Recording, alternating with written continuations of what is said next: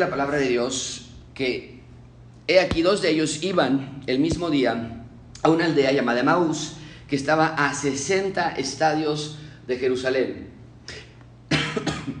e iban hablando entre sí de todas aquellas cosas que habían acontecido. Recuerda dónde estamos situados. Yo sé que estuvimos en Salmos y tal vez lo, lo, has olvidado, pero estamos situados en la resurrección del Señor Jesucristo. Lo acaban de asesinar brutalmente. La semana pasada vimos su resurrección. Dos mujeres lo vieron, se espantaron, no creyeron, un ángel se les apareció. Bueno, entonces dice que eh, eh, iban hablando entre sí todas aquellas cosas que iban acontecido. Dos discípulos hacia Emaús Sucedió que mientras hablaban y discutían entre sí, Jesús mismo se acercó y caminaba con ellos.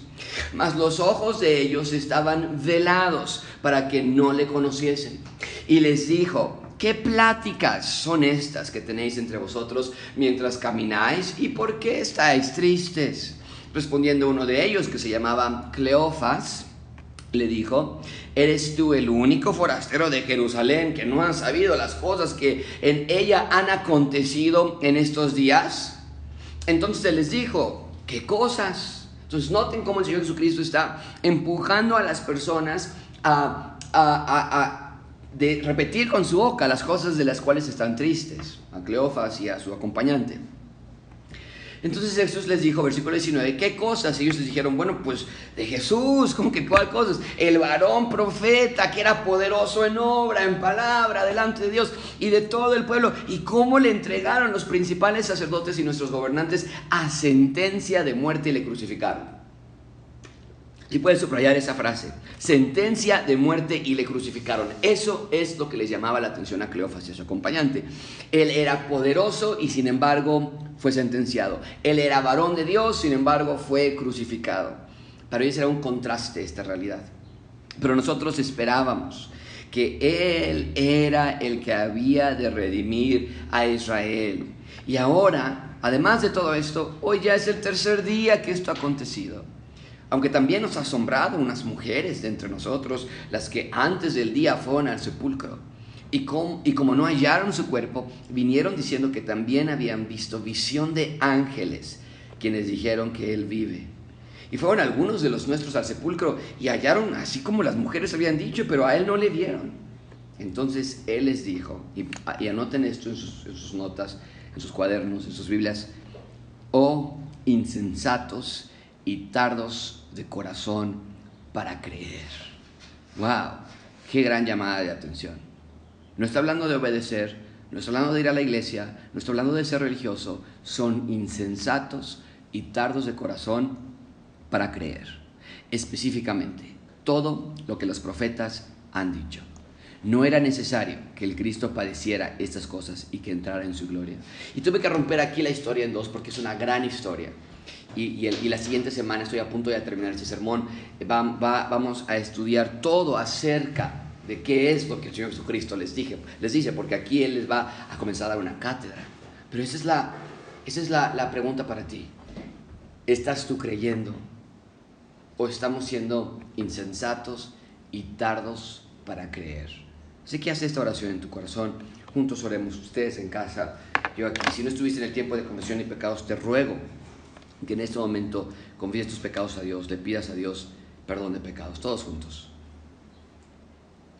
Señor, te damos gracias por esta mañana que podemos venir aquí y disfrutar de un festín de alimento espiritual.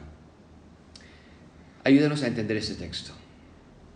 Sí, la semana pasada hubo un clímax en la historia bíblica, que tú resucitaste.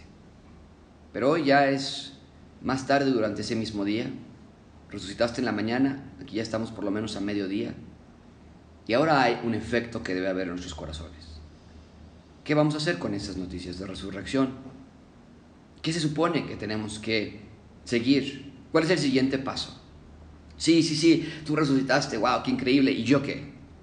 ¿Ahora qué? Yo, mi familia. ¿Qué sigue? Así que ayúdanos a entender esta, esta verdad en este texto que estamos por estudiar. Confesamos nuestros pecados, Señor, nuestra maldad, nuestra suciedad, nuestra flojera espiritual. Límpianos de toda maldad. Tú eres fiel y justo. En el nombre de Cristo Jesús. Amén. Su primera aparición fue en marzo de 1941. Este personaje de carácter ficcional apareció en el mercado norteamericano para levantar el ánimo en la población. El Capitán América fue llevado a los cómics para promover patriotismo y fe en sus fuerzas armadas durante el sangriento periodo de la Segunda Guerra Mundial. El Capitán América en ese entonces, en esos cómics, peleaba contra las fuerzas del eje Alemania, Italia y Japón junto con su aliado y su fiel amigo Bucky y ellos dos arriesgaban sus vidas por el bien común de la nación. Este personaje eh, nació durante este tiempo de la Segunda Guerra Mundial como un intento de recomponer la moral social, de entretener a los soldados que estaban en línea y, que, y sembrar nacionalismo y amor patriótico entre la población que se había quedado en el área continental de Estados Unidos. Era un héroe que dejó de ser héroe después de la Segunda Guerra Mundial Tuvo series televisivas en los Estados Unidos por cortos tiempos, pero al paso del tiempo la gente fue olvidando la necesidad de este héroe. Sin guerra no hay necesidad de héroes, no hay necesidad de salvación. Y no fue sino hasta hace poco que este personaje recobró fama mundial otra vez con las películas de Marvel y el universo de superhéroes, un grupo de, vengadores que por separados no son mucho, sino que la fortaleza de este grupo de vengadores se concentra en la unidad de todos ellos para vencer a sus enemigos. Los héroes humanos, sin embargo, son falibles, siempre con debilidades, siempre con, poca, puntos vulnerables, siempre con personalidades complicadas, egoístas, enojones, solitarios, arrogantes, cegados por su propia visión del mundo. Así son los héroes que nos presenta el mundo, o los seres humanos. Siempre los héroes, siempre en necesidad de ser rescatados por otros héroes que vengan a luchar con ellos. Y no es para menos. Seres humanos falibles como tú y como yo solo pueden producir héroes falibles como nosotros. Pero esta mañana te quiero presentar con un texto que claramente despliega la aparición del verdadero héroe. Este texto abiertamente desdobla al héroe que es sobre todo el mundo, que rescata por sí solo, no necesita ayuda de otros héroes, que vence, que rescata, que perdona y que salva. En este texto... Vamos a ver la parte crucial, el núcleo de la Biblia, porque sin este texto no entenderíamos muchos aspectos de la Biblia. Este pasaje da sentido y lógica y secuencia en la Biblia. Ese es el punto principal de este sermón. Dios quiere que veas que toda la Biblia nos da la historia de redención en Jesús. Y si hubiese, ah, tal vez lo tendría que haber puesto, pero si hubiese decidido a poner estos sermones en orden, esta sería la primera de tres diferentes partes que vamos a estudiar, este encontrarse con dos discípulos en el camino de Maús y después con los apóstoles. Y, lo dividí yo en tres secciones. Primero con los, eh, eh, el encuentro con los dos hombres de Emaús que vamos a estudiar ahorita. Después la cátedra que el Señor Jesucristo les da, vamos a estudiar la próxima semana. Y en tres semanas, primero Dios, vamos a estudiar el encuentro con los apóstoles. Y toda esta sección da sentido y secuencia y lógica al libro. La Biblia es un libro que ofrece cohesión y orden. Ahora nada más como manera de contexto, si quiero volver a recordar, la semana pasada estudiamos la increíble resurrección del Señor Jesucristo. Vimos que tal y como Él mismo lo había profetizado, al tercer día salió de la muerte para vencer al pecado, la muerte y a Satanás. Y de esa manera puede ahora ofrecer vida eterna a todo aquel que en Él crea. Bien, estudiamos la semana pasada, las mujeres se quedaron perplejas, dijimos así, decía el texto, porque la tumba estaba vacía y un ser celestial se aparece ante ellas y les dice, hey, ya Jesús vive. ¿Por qué? Buscan entre los muertos al yo soy la resurrección. Lo vimos la semana pasada. Y nos quedamos, el último versículo que estudiamos la semana pasada es que Pedro y Juan habían llegado a la tumba para ver si era cierto lo que las mujeres estaban diciendo. Y te animé yo al final de la clase la semana pasada que fueras igual que Pedro y que Juan. Que tú mismo investigues y examines y busques más acerca del Señor Jesucristo. Pero el punto es que nos quedamos allí. Jesús resucitó de los muertos. ¿Qué sucede después de esto? Recuerden, el evento pasado de la semana, el que estudiamos la semana pasada, sucedió temprano, el primer día de la mañana, es decir, un domingo, temprano. Ahí retomamos la historia, temprano en la mañana, ese domingo. Todavía podemos oler el rocío de la mañana, está amaneciendo y esta historia retoma la secuencia en ese momento, temprano en la mañana. Para estudiar este texto, vamos a estudiar, vamos a ver tres puntos. Un día sin héroe después el deseo por héroe y finalmente la aparición del héroe. Comencemos con un día sin héroe. Versículo 13. ¿A qué me refiero con esto? Es lo que yo veo. Por lo menos por unas cuantas horas estos hombres estuvieron sin héroe. Vamos a ver esto. Versículo 13 dice, y aquí dos de ellos iban el mismo día a una aldea llamada Emaús que estabas a 60 estadios de Jerusalén e iban hablando entre sí todas aquellas cosas que habían acontecido. Bien, entonces tenemos a las mujeres diciendo a, los seguidores de Jesús, lo vimos la semana pasada, su cuerpo no está en la tumba, un ángel nos dijo que resucitó, Él está vivo. Pero mientras que Pedro y Juan sí regresaron para, para confirmar que la tumba estaba vacío, hubo muchos otros discípulos que no regresaron, se quedaron allí escondidos. Ah, estaban, nos dice la palabra de Dios, encerrados con llave en un lugar por miedo a que los judíos ahora iban a venir a ellos para para eh, crucificarlos también o matarlos. Estaban encerrados con miedo y las mujeres entran y les dicen, oigan, Jesús está vivo. Pedro y Juan salen, pero muchos se quedan allí dentro.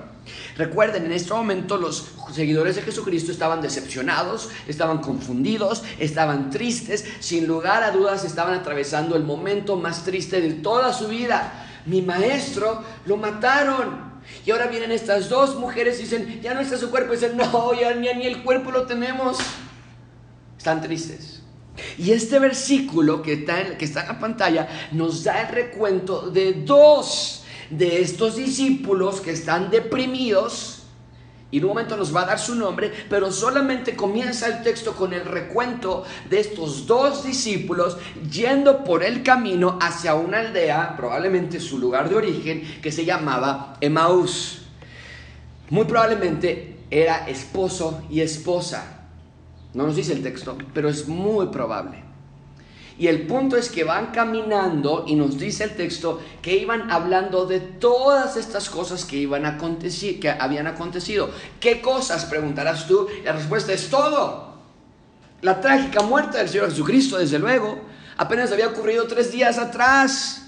Habían ido a Jerusalén. Ellos pensaban que iban a reconquistar la ciudad y resulta que lo secuestraron, lo eh, juzgaron, lo torturaron. Están hablando, oye, pero yo pensé que íbamos a Jerusalén a conquistar y ahora ya ni maestro tenemos y su cuerpo tampoco.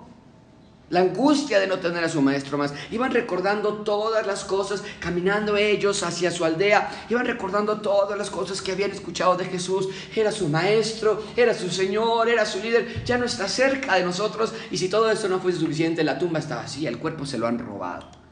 Y, y hay mujeres que en ese entonces a las mujeres no se les consideraba una fuente fidedigna de información.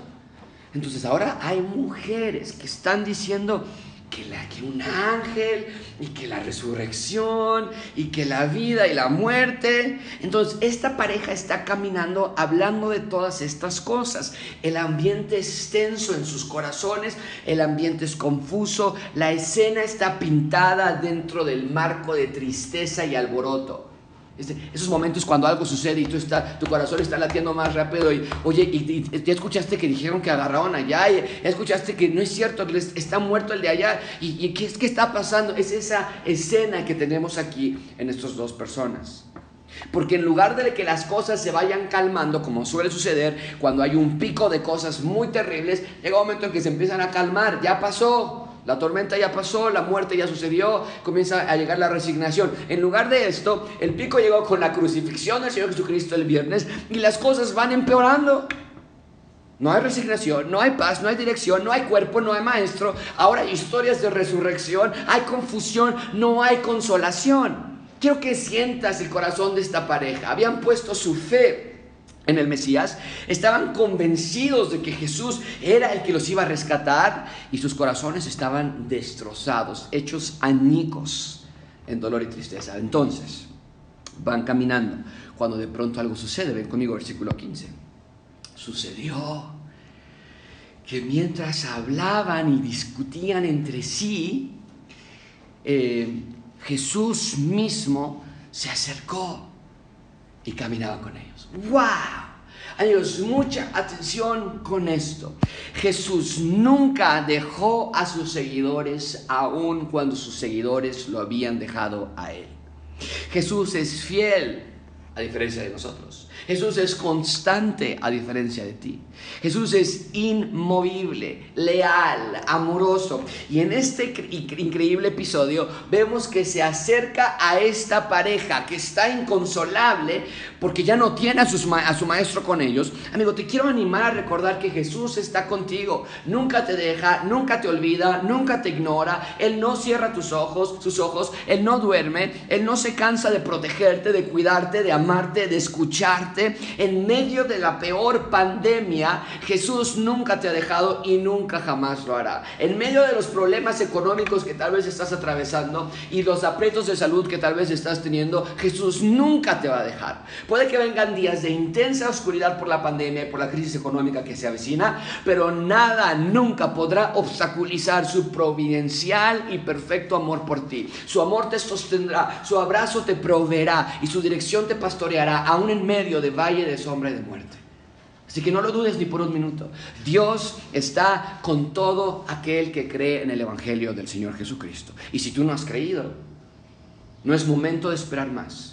No es coincidencia que estás escuchando este video, este audio. Dios quiere que te arrepientas de tus pecados y que creas en Él. No tienes por qué vivir la vida sin dirección de Dios. Entonces, bien, tenemos a esta pareja. Jesús se acerca a caminar con ellos. Jesús sabía de su dolor y su tristeza y se acerca con ellos.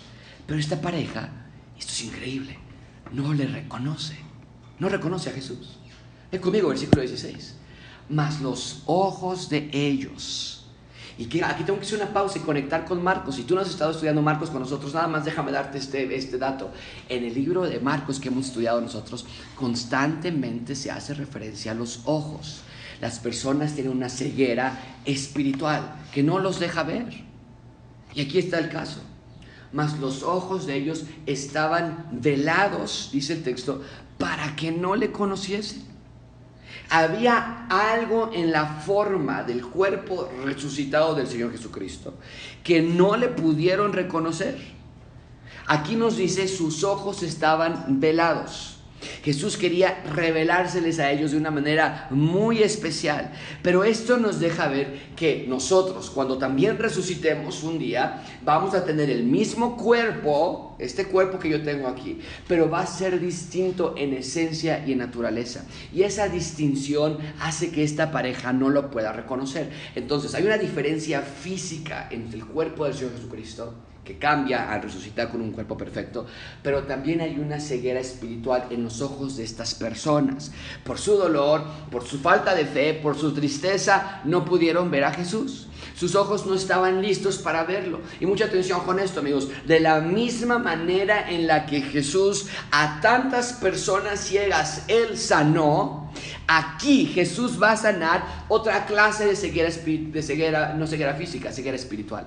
Entonces quiero que mantengas esto en mente. Tú y yo hemos estudiado los que en gracia abundante todos los eventos y todos los milagros que el Señor Jesucristo ha hecho. Aquí está por hacer un milagro más abrir los ojos de manera espiritual a las personas. Así que quiero que veas cómo se lleva a cabo este milagro. Quiero que observes cómo es que esta pareja va de un punto de no ver a Jesús a llegar a que su corazón, nos va a decir el texto, arda de amor por ver a Jesús. Bien, entonces Jesús está caminando con ellos. Esto no es fuera de lo común. Muchas veces los caminos eran peligrosos en ese entonces. Preferían caminar en grupo para ayudarse, para protegerse mutuamente. Si te encontrabas con alguien que iba hacia la misma dirección, pues decidían caminar juntos, comenzaban a platicar para ir a la misma dirección y cuidarse entre ellos. Es lo que Jesús hace con esta pareja. Y al escucharlos hablar tan profundamente, les hace una pregunta, versículo 17, les dice, ¿Qué platican? ¿Qué clase de pláticas son estas que tienen entre ustedes mientras están caminando? Y también otra pregunta, de una vez les digo, ¿y por qué están tan tristes? Esto, parece un tanto eh, chistoso. El Señor Jesucristo les está diciendo, oigan, ¿y por qué están tristes?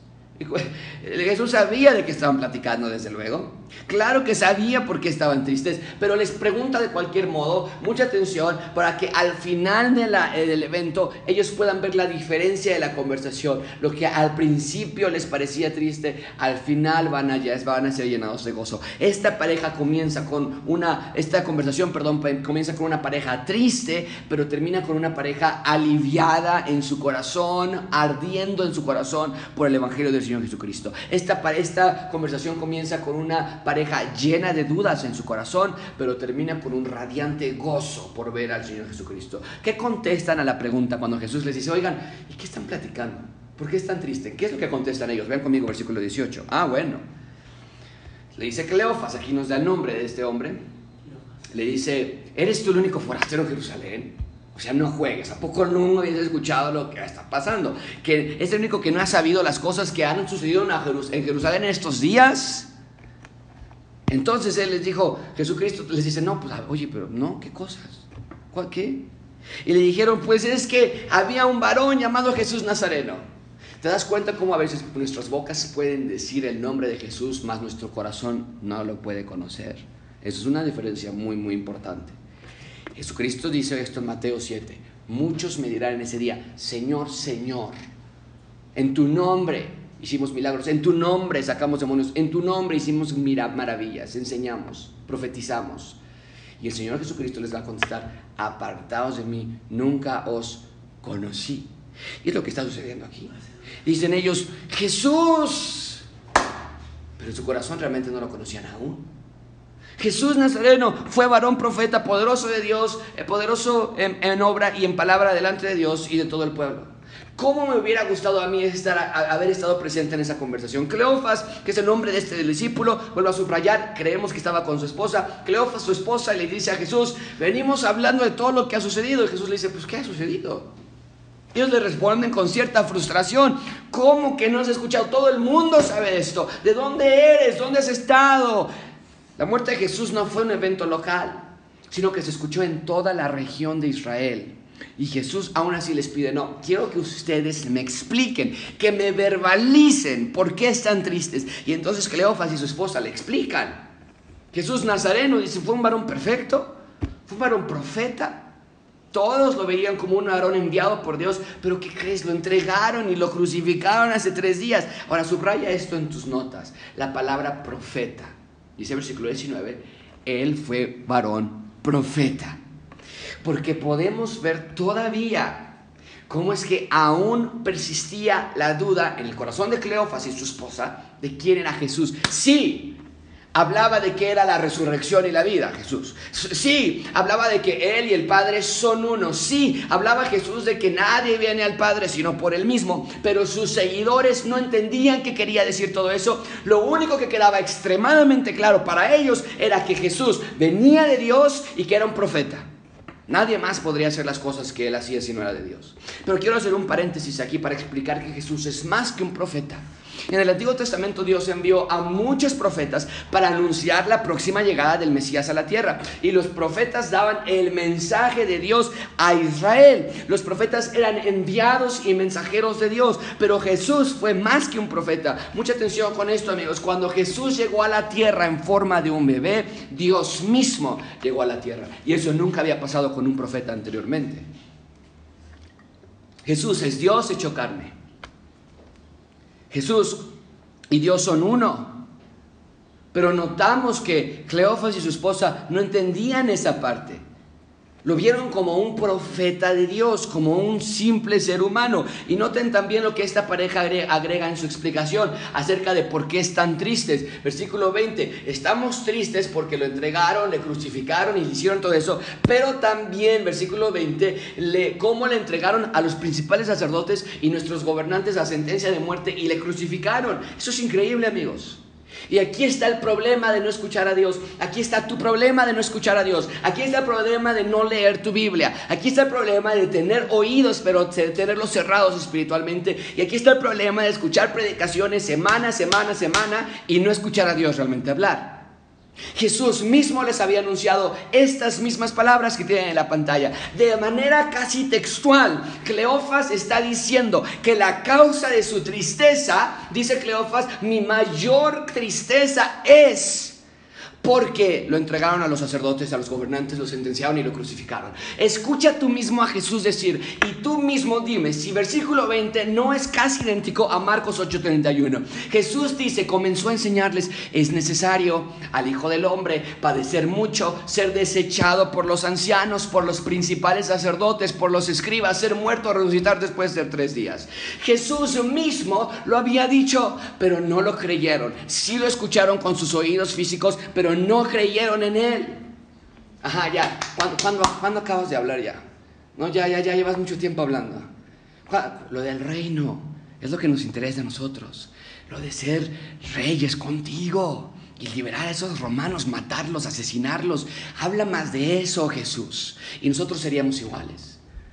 Ah, sí, Señor, sí, lo de, este, si me amáis, guardar mis mandamientos, eh, sí, tomar su cruz, sígueme. Ajá, no, lo de la salud, ¿Dónde está el versículo que, me va a dar salud?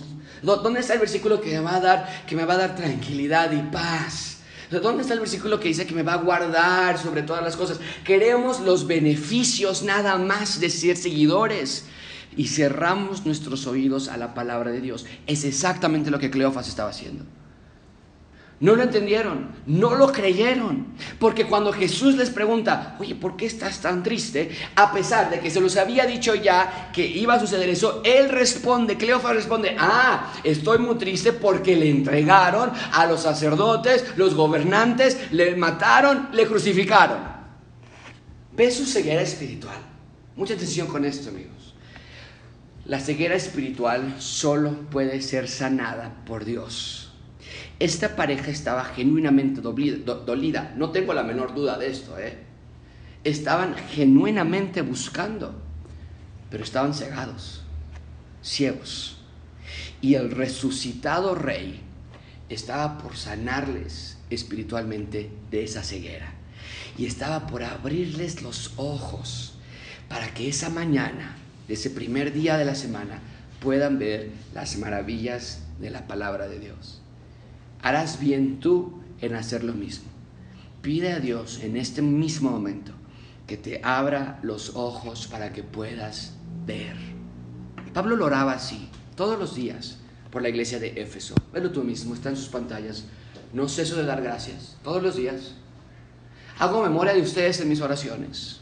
Aquí un paréntesis, es la manera en que debemos orar los unos por los otros. Versículo 17, para que el Dios de nuestro Señor Jesucristo, y el Padre de Gloria. Esta es la oración diaria. ¿eh? Y, los, y, los, efesios estaban diciendo que, que nos dé comida, ¿no? Que nos quite la pandemia, que ya arregle a mi esposo, que ya nos dé más dinero, que ya no nos enfermemos, dice Pablo, no. Yo oro por ustedes todos los días para que les dé espíritu de sabiduría y de revelación en el conocimiento de Él. Y ve esto, versículo 18 es lo que exactamente pasó con Cleofas. Que Dios alumbre tus ojos pero no los ojos físicos, los ojos de tu entendimiento, para que sepas cuál es la esperanza a la que Él te ha llamado. Ah, o sea que hay otra esperanza aparte de salir de la pandemia, aparte de salir del problema económico, aparte de salir del problema de que estoy soltero, o aparte del problema de que mi divorcio o de mi esposo. Hay más esperanza, dice Pablo, sí, y, y oro para que sus ojos puedan ver esa esperanza y que puedan ver las riquezas de la gloria de su herencia en los santos. Que Dios abra nuestros ojos y gracia abundante. Que Dios abra tus ojos espirituales. ¿No te ha pasado algo similar a ti? A mí sí. Crees en Dios, pero no puedes ver. Crees en Jesús, pero no puedes sentirlo. Crees, pero te falta más fe. Ora a Dios. Pide a Dios más fe, más sabiduría, más amor por santidad, más hambre por su palabra, más amor, más necesidad de la presencia y dirección de Dios en tu vida. Él va a hacer tu su parte y tú tendrás que hacer tu parte. Pero no dudes en orar a Dios y rogarle y decirle, Señor, abre mis ojos para que pueda ver. Porque cuando leo me aburro. Porque cuando leo no entiendo. Porque cuando leo entiendo y no hago. Ayúdame a ver y conocerte más a ti. Así que nunca caigas en el terrible error de pensar que entender la Biblia, que madurar espiritualmente o que dejar de pecar depende de ti. Porque depende de la ayuda de Dios a tu vida y claro que nosotros hagamos nuestra parte. Pero necesitamos esa ayuda de Dios. Bien, ahí tenemos una, un día sin héroe. Esta pareja pensaban que estaban solos, pensaban que estaban sin su amado héroe. En segundo lugar, ven conmigo el deseo por héroe. El deseo por héroe. Versículo 21. Pero nosotros, Jesús les está escuchando toda esta historia, ¿ok? Es increíble. Y los, ah, este Cleofas están abriendo su corazón. No, hombre, mira, nos decepcionó ese tal Jesús. Nos dejó aquí solos y ya habíamos puesto toda nuestra fe en, el, en el Señor Jesucristo. Y nosotros esperábamos, dice el versículo 21, que Él iba a ser el que iba a redimir a Israel. Y mira, y ahora estamos todavía oprimidos, perdimos nuestro tiempo, le dimos nuestros días, le seguimos, le creímos y seguimos bajo Roma. No hay reino, no hay reino de Dios. Y ahora, aparte ya es el tercer día que esto ha acontecido. Mucha atención con esto, amigos. Porque aquí reside la causa de su incredulidad y la raíz de su problema. Márcalo muy bien. Aquí está la razón de que no pueden ver a Jesucristo. Te lo escribí así. Ellos sí buscaban a un Salvador. Y tal vez tú también estás buscando a Dios. Pero querían a su propio Salvador político. Querían a su propia versión de Salvador. Pero antes de ser muy duros con ellos, nosotros somos iguales. Queremos, sí, a Dios, claro. Para que no me vaya al infierno. Por eso quiero creer en Dios. No, eso de obedecer y de ser luz en medio de una generación maligna y perversa. ¿Cuál? Si a mí me encanta esta generación. Buscaban sí un Salvador, pero la clase de Salvador que ellos querían.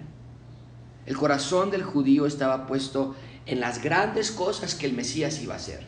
Y más claro no lo pudieron poner ellos mismos. Nosotros, dice Cleofás, esperábamos que Él fuera el que redimiera a Israel. La palabra redimir, lo mencioné la semana pasada, habla de comprar de vuelta. Ellos sinceramente pensaron que Jesús iba a comprar de vuelta la gloria de Israel, a elevarlos en una nación grande y fuerte, con ejércitos, con, eh, con paz, con libertad. Él iba a ser quien iba a destruir a Roma, él iba a reconstruir el templo, iba a reinar por siempre y los más cercanos a Jesús iban a reinar con él. Por eso estaban los seguidores de Jesús muy cerquita de él. Acuérdate que incluso dos de sus discípulos decían, yo quiero a la izquierda y yo a la derecha. Pero no se dieron cuenta que Jesús los redimiría de la muerte por medio de su propia muerte. Es increíble. Es decir, Jesús no vino a redimirlos de Roma. Él vino a redimirlos de la muerte eterna. Estaban tan enfocados en lo que ellos querían, mucha atención con esto, no se dieron cuenta de que lo que querían no era lo que necesitaban. ¡Wow! Nosotros somos iguales. Nos enfocamos tanto en aquellas cosas que no son esenciales, que dejamos de lado los aspectos de la vida que sí son esenciales. Incluso hoy los gobiernos del mundo están diciendo, ¿saben qué? Hay cosas esenciales y hay cosas no esenciales. Vamos a guardar las cosas esenciales de la vida. Y Pablo lo dice así en 1 Timoteo 1.8, teniendo sustento y abrigo, estamos contentos con esto. Pero nosotros, los seres humanos, tenemos una lista interminable de las cosas que queremos para estar contentos. Decimos, Pablo, con abrigo y sustento, ay no, ¿cómo crees? No, es que pues Pablo no tenía todas las posibilidades que hoy sí se puede. No, si Pablo hubiera ido, no, le agregaría tres o cuatro cositas a su lista de estar contentos. Y sin embargo, Dios quiere que seamos felices en Él solamente en Él. Y tantas veces buscamos en donde nada se puede encontrar. Buscamos insaciablemente en los lugares donde hay absoluta sequía y nos conformamos con solo gotas de lodo y tierra cuando Jesús es el agua de vida eterna que del que Él bebe nunca tendrá sed jamás. Oh amigos, no seamos superficiales en buscar a Jesús. Buscas seguir a Jesús o buscas obtener los beneficios de Jesús. Tienes que elegir, pero no te confundas. No puedes hacer ambas al mismo tiempo. Bien, esta pareja entonces le explica a este extraño en el camino lo que ellos esperaban de Jesús, pero no se queda allí. Vean conmigo la ceguera verdadera que está todavía por ser desarrollada en el versículo 22. Dice, aunque también nos ha asombrado, fíjense, ¿eh? o sea, encima de todo esto que estamos ya, nuestro corazón ya no resiste tantas malas noticias, dicen estos hombres. No, ya estamos muy, muy frágiles. Y, nada, y aparte de eso, unas mujeres de, nuestro grupo de creyentes, unas mujeres fueron que nos dijeron eh, que fueron antes del día del sepulcro eh, y como no hallaron su cuerpo, vinieron diciendo que también habían visto visión de ángeles, quienes dijeron que él vive. Y fueron algunos de los puntos al sepulcro. ¿Y qué crees? que no estaba el cuerpo ahí. No estaba su cuerpo. O sea, hay total confusión e incertidumbre. Las mujeres dicen una cosa, los discípulos ya confirmaron, los discípulos ya confirmaron que no está su cuerpo. Jesús mismo dijo que habría de resucitar. Ya han pasado tres días, no sabemos qué pensar. Y gracias a Dios, de que cuando llegamos a nuestro límite, Él está allí para alumbrar nuestra obscuridad. Vean finalmente la aparición del héroe. Entonces, vean todo lo que está sucediendo. Es que, ¿qué crees? ¿Lo mataron? ¿Qué crees? ¿Lo entregaron? ¿Qué crees? ¿No está el cuerpo? ¿Que, un ángel se apareció y que él resucitó? La verdad estamos muy confundidos. Y ve lo que el Señor Jesucristo les contesta, versículo 25. Entonces Él les dijo, oh insensatos y tardos de corazón para creer todo lo que los profetas han dicho. ¡Wow! No puedo imaginar la cara de Cleofas Está, están ellos, ¿qué, ¿qué, crees? Esto pasó, ya le dije que no, y, verdad, verdad, verdad, esposa, que, que, nos engañó, ¿verdad que nos engañó? Y no, hombre, ya, mira, están los romanos, eso está. Y les contesta él, insensatos. ¿Quién es este? ¿No? ¿De qué se trata esto? Jesús les llama la atención a ellos. Pero déjame decirte esto, también nos está llamando la atención a nosotros. El problema del ser humano es que somos insensatos y tardos para creer. La insensatez llevó a muchos seguidores de Jesús a pensar que ellos podían exigir a Dios lo que el Mesías tenía que hacer. Es lo que está pasando aquí, ¿no es cierto? Ellos dijeron, nosotros esperábamos que Él. El problema es que no se trata de lo que tú esperas. No seamos insensatos nosotros también, porque la insensatez, escribe esto en tus notas o memorízalo, la insensatez te lleva a incredulidad. Cuando como seres humanos empezamos a decir, yo creo que Dios, yo no creo que Dios haría esto o aquello. Yo creo que Dios debería hacer. ¿Por qué Dios no está haciendo? Yo no entiendo por qué si Dios lo único que va a pasar es que no vamos a creer, porque en esencia te has puesto por encima de Dios. Ahora eres tú dictando a Dios cómo hacer, cómo pensar, cómo crear, cómo reinar. La cuestión es que Dios no te está pidiendo tu creatividad. Para concluir si Dios existe, o para concluir cómo Dios reina o cómo es Dios, ya tenemos toda esa información en las escrituras. No necesitamos tu opinión. Se trata de creer al Dios revelado ya en las escrituras. Por eso en Gracia Abundante tomamos la Biblia como nuestra única fuente de conocimiento. Mi labor como pastor no es la de entretenerte. Mi trabajo es el de mostrarte las escrituras tan claramente como sea posible para que tú las creas. La labor del ser humano es estudiar las escrituras y creer al Dios de las escrituras. Tantas iglesias en estos momentos están batallando por cómo entretener a sus congregantes. En Estados Unidos eso es un gran mal que muchísimos tienen. ¿Y cómo ahora los vas a tener sentados si no les puedes ofrecer el show que les ofreces los domingos por la mañana? ¿Cómo los vas a entretener si no puedes venir a estos edificios gigantescos con grandes pantallas que parece que estás en el aeropuerto? ¿Qué hacen? Y iglesias están gastando miles de dólares en producciones como si fuera una película de Hollywood y en Gracia Abundante nosotros hemos decidido es solamente la predicación de la palabra de Dios lo que va a traer a las personas. Ven conmigo, versículo 25. No era necesario. Entonces les dijo, Oh insensatos, eh, perdón, un segundito, versículo 25.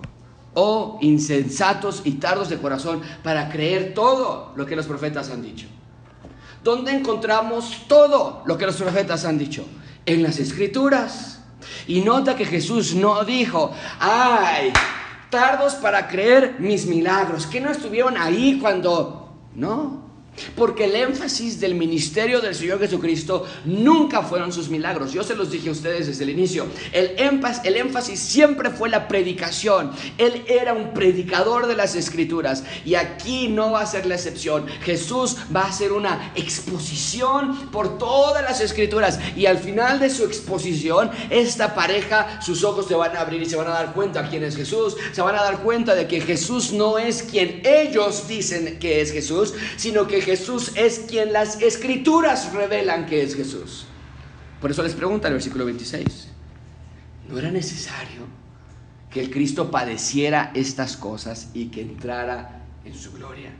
La idea es muy simple. Las escrituras son las que hablan que el Mesías tenía que sufrir. No, pero el Mesías no puede. Dice quién.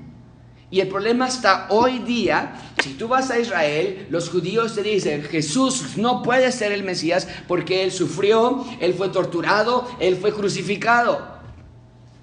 No puede ser. El Mesías viene a liberar, no a sufrir. Pero dice Jesucristo, son las escrituras las que dicen que debo de sufrir. Las escrituras son la fuente de salvación. Las escrituras son la fuente de todo conocimiento del Altísimo. Te ruego entonces que tengas tú, gracia abundante, una alta estima por las escrituras, que las leas, que las medites, que las guardes en tu corazón. La historia no termina aquí. Y por eso te dije al inicio, lo tuve que partir en este momento.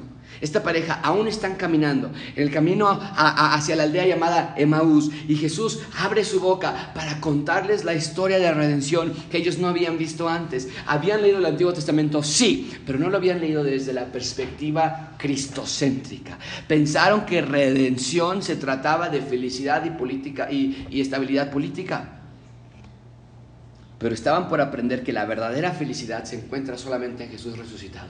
Y Jesús abre su boca y les dice, les voy a explicar de qué se tratan las escrituras. Y va a comenzar a hablarles y la próxima semana veremos qué es lo que les dijo. Pero ¿cómo podemos cerrar nuestro sermón el día de hoy?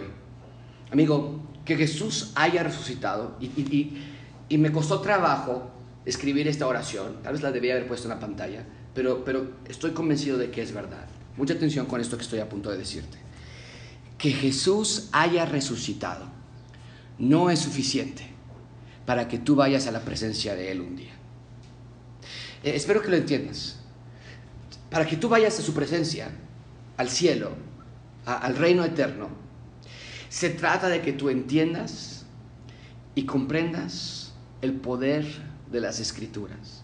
Se trata de que veas que la Biblia toda desarrolla el tema de que un héroe, un salvador, un Mesías, se dio por ti. Se trata de que veas que cada pasaje de las escrituras es una flecha que apunta hacia tu necesidad de salvación y hacia la grandeza del Mesías, nuestro Salvador, nuestro héroe. Ayer veíamos una, una película en la casa con los niños de Noé y al final ponen a Noé y están cantando y hace un altar Noé y, y, acaba la película allí. Y yo platicaba con Natalia y con Santiago y, les decía, y veíamos, estudiábamos que lo que no pusieron en esa película es que después se va y se emborracha Noé y peca grandemente contra Dios. Y es como decir, oh, no puede ser otro igual que Adán. Las historias de la Biblia no es para que tú digas yo tengo que ser como Noé. Las historias de la Biblia es para que tú veas que tú eres como Noé. En el sentido de que somos pecadores necesitamos un Salvador, un héroe. La Biblia no se trata de lo que tú puedas hacer.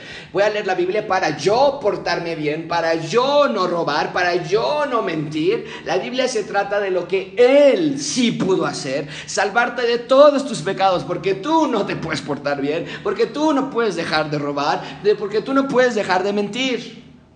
Amigos, vean que el primer día de la semana todo cambió. El Mesías resucitó, el rey llegó, no quedó muerto, pero al igual que esta pareja, me temo, hay muchas personas que condicionan a Dios, que tratan a Dios como su sirviente.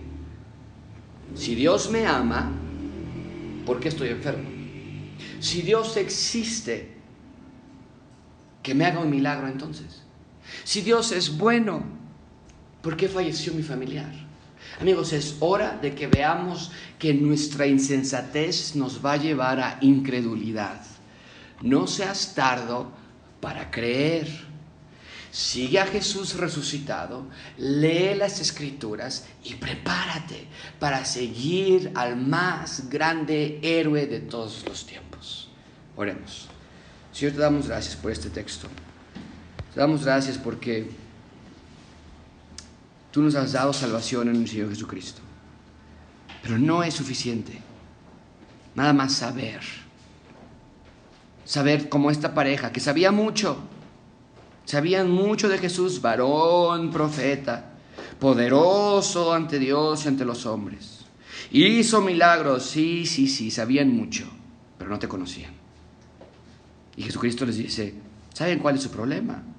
Su problema es que son tardos para creer.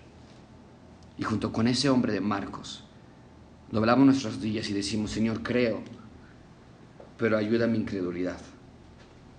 Que nuestra credulidad, que nuestro creer se, se traduzca en obediencia. Queremos serte obedientes. Ayúdanos, Señor. Tú eres nuestro héroe. En el nombre de Jesús te pedimos esto.